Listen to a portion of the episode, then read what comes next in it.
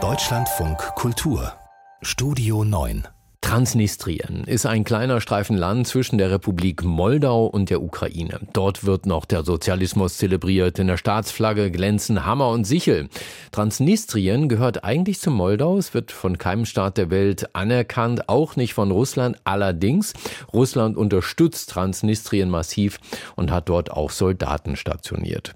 Heute soll in Transnistrien was ganz Außergewöhnliches stattfinden, nämlich ein Kongress der Volksdeputierten aller Ebenen, vom Bezirksrat bis zum Abgeordneten des sogenannten Parlaments. Und deshalb gibt es Warnungen, dass Transnistrien den Anschluss an Russland fordern könnte.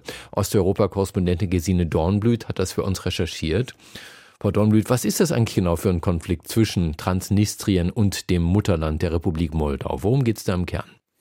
Das ist kein ethnischer Konflikt, das vielleicht vorweg. Auf beiden Seiten des Flusses Dniester leben russischstämmige Menschen, ukrainischstämmige, Moldauer, die sind eng verwandt mit den Rumänen und noch zahlreiche andere Minderheiten.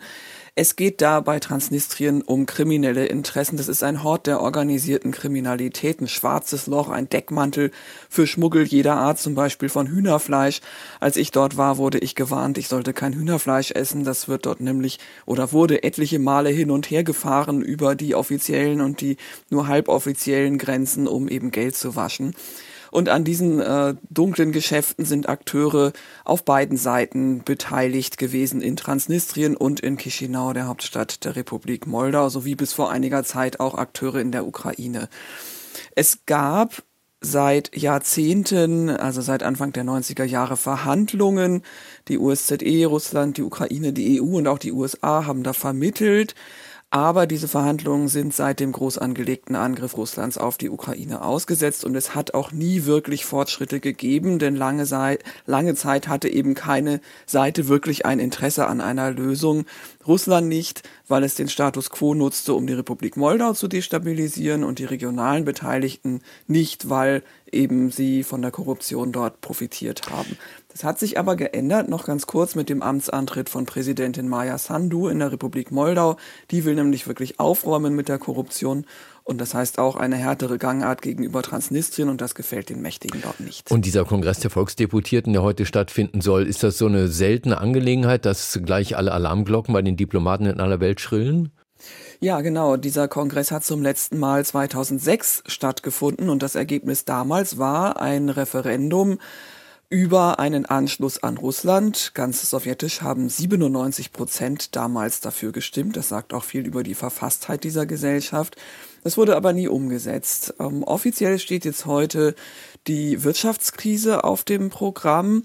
Es gibt aber einen Abgeordneten aus Transnistrien, der gesagt hat, es werde die Bitte an Russland formuliert werden, Transnistrien aufzunehmen. Und das sei besonders brisant, weil Wladimir Putin morgen in Moskau seine Rede zur Lage der Nation hält und der könnte das Ganze dann gleich aufgreifen und dafür plädieren. Für wie wahrscheinlich halten Sie das denn? Nicht so sehr wahrscheinlich. Ähm, Einerseits ja, dieser Kongress ist wirklich eine große Nummer, aber andererseits schadet sich Russland äh, vermutlich mit äh, dieser Einverleibung von Transnistrien, so es geschehen sollte, doch selbst. Also Russland hat ja weiter das Ziel, eigentlich die gesamte Republik Moldau zu destabilisieren.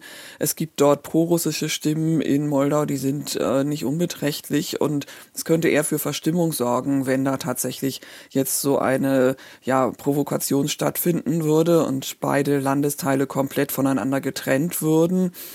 Und ähm, außerdem hat Russland auch wenig davon, weil ja es keine gemeinsame Grenze zwischen Transnistrien und Russland gibt. Das heißt, ähm, ja, Russland könnte da äh, wenig Militär hinbringen, könnte oder gar nicht, denn die Ukraine ist einfach dazwischen.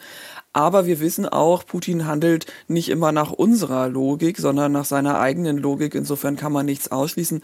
Ich halte es auch für möglich, dass äh, vielleicht Russland Transnistrien sich nicht einverleibt, aber zumindest jetzt als unabhängig anerkennt. Das wäre ein Zwischenschritt.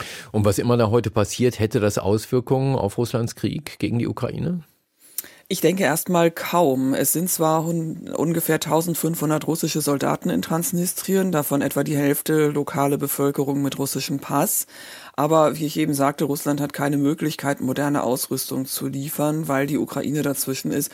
Das wäre alles anders, wenn tatsächlich die ukrainische Verteidigung komplett zusammenbrechen sollte und die russische Armee wie ähm, die Menschen in Moskau und die Führung in Moskau das gerne möchte, bis Odessa käme und noch weiter bis an den Fluss Dniester, dann wäre das alles anders, dann wäre das wirklich eine, ein wichtiger Faktor Transnistrien, aber dieses Szenario ist ja bisher nicht abzusehen.